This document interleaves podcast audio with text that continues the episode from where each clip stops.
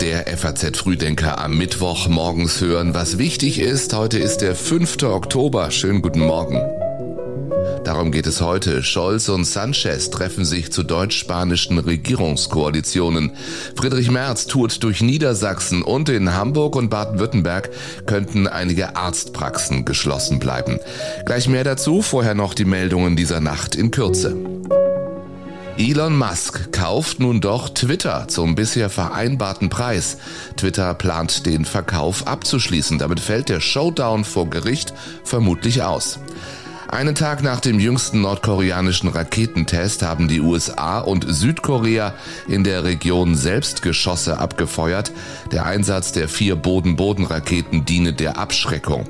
Und der FC Bayern München marschiert weiter durch die Gruppenphase der Champions League, gewinnt 5 zu 0 gegen Pilsen. Eintracht Frankfurt bleibt torlos gegen Tottenham. Bayer Leverkusen patzt, verliert 2 zu 0 beim FC Porto.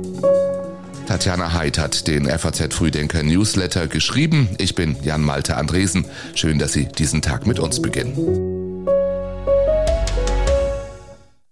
Neun Jahre war Pause. Heute gibt es nach so langer Zeit wieder deutsch-spanische Regierungskonsultationen.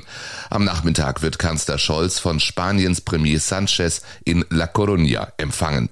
Der Schwerpunkt der Gespräche liegt unter anderem auf Sicherheits- und Verteidigungspolitik sowie Wirtschafts- und Energiekooperation. In einem Interview mit der FAZ hat Sanchez in Aussicht gestellt, Deutschland und Europa mehr Erdgas zu liefern. In sieben bis acht Monaten ließe sich der spanische Teil der Midcat Pipeline fertigstellen, die auch Wasserstoff transportieren könne, sagte er. Zudem kündigte Sanchez an, wir streben mittelfristig an, zum großen Hub für grünen Wasserstoff und zu einer Exportmacht für grüne Energie zu werden. Keine Nachtsitzungen hatte die Ampelkoalition bei Amtsantritt versprochen. So gesehen alles richtig gemacht, denn das Bund-Länder-Treffen gestern endete schon gegen 21.15 Uhr. Allerdings ohne konkrete Ergebnisse. Da gibt es noch Diskussionen, wie das im Einzelnen geschultert werden kann, die zwischen Bund und Ländern nicht abgeschlossen sind.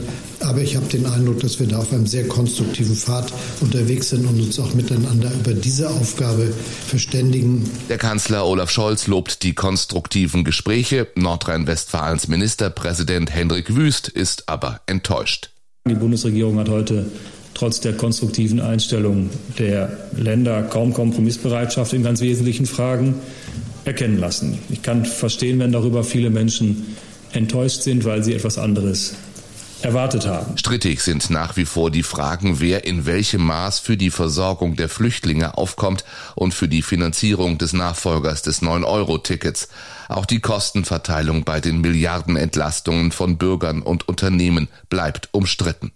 Offen blieb am Abend auch die Ausgestaltung des Gaspreisdeckels.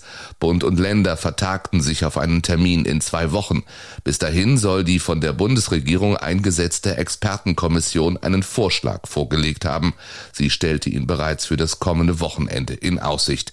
Zur Frage der Finanzierung soll zudem die Herbststeuerschätzung abgewartet werden. Immerhin, es gibt jetzt einen weiteren Fahrplan, aber es bestehen eben auch noch eine ganze Menge offener Fragen, die vor allen Dingen auch die Bundesregierung beantworten muss. Die Landtagswahl in Niedersachsen am Sonntag könnte zur Abstimmung über die Krisenpolitik der Bundesregierung werden. Aktuelle Umfragen sehen die CDU zwei bis fünf Prozentpunkte hinter dem derzeitigen Koalitionspartner SPD. In der Direktwahlfrage liegt CDU-Kandidat Alt Hussmann deutlich hinter dem amtierenden Ministerpräsidenten Stefan Weil. Derzeit steuert Weil sogar auf sein erklärtes Wunschbündnis Rot-Grün zu. Den politischen Gesetzmäßigkeiten folgend geben sich die Christdemokraten aber unverdrossen. Am Wochenende sprach sich Alt-Hussmann in der neuen Osnabrücker Zeitung für eine Fortführung der Großen Koalition aus, unter seiner Führung selbstverständlich. Seit gestern ist zudem Friedrich Merz unterwegs im Bundesland. Der CDU-Chef nimmt zahlreiche Termine wahr. Heute ist er unter anderem in Achim und Fechter. In den kommenden Tagen folgen Veranstaltungen in Hameln und Hannover. Die CDU hofft von der bundespolitischen Schlagseite der Wahl zu profitieren. Zwar gibt es auch auf Landesebene genug Themen, doch dominiert auch in Niedersachsen wie überall im Land mehr und mehr die Frage der Energieversorgung und Sicherheit.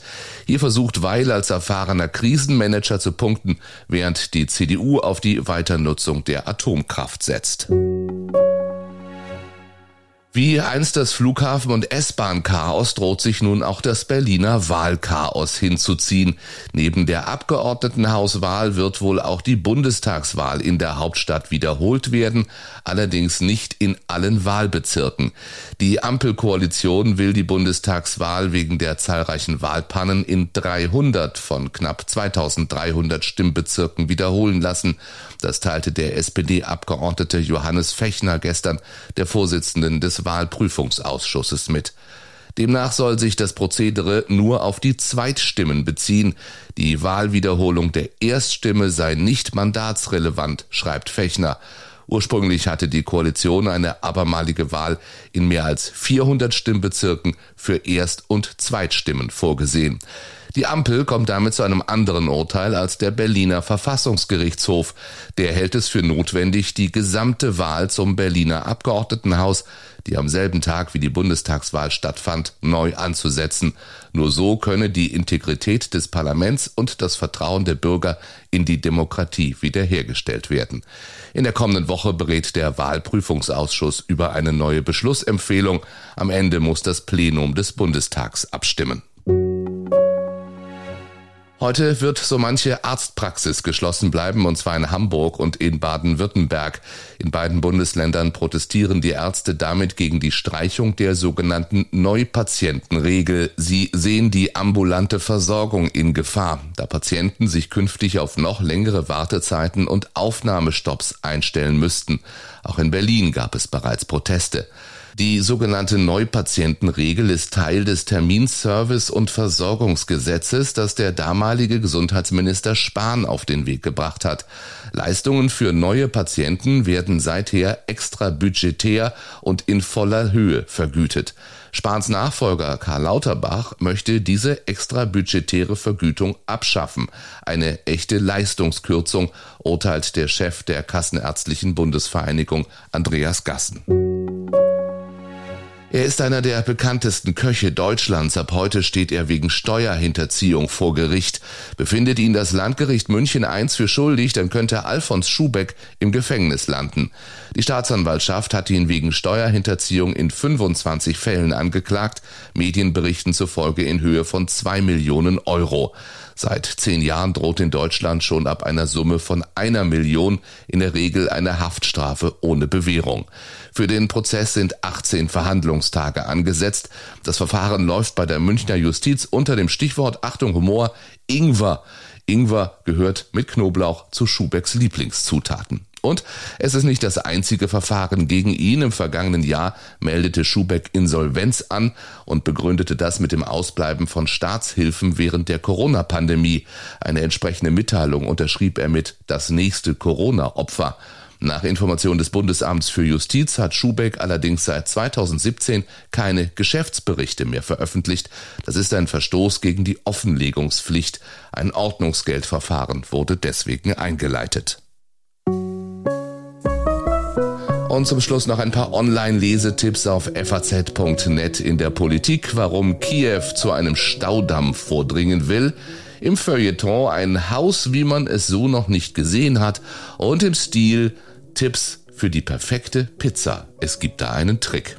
Na, mal gucken. Ihnen einen schönen Mittwoch. Morgen sind wir wieder da ab 6 Uhr. Bis dahin, machen Sie es gut.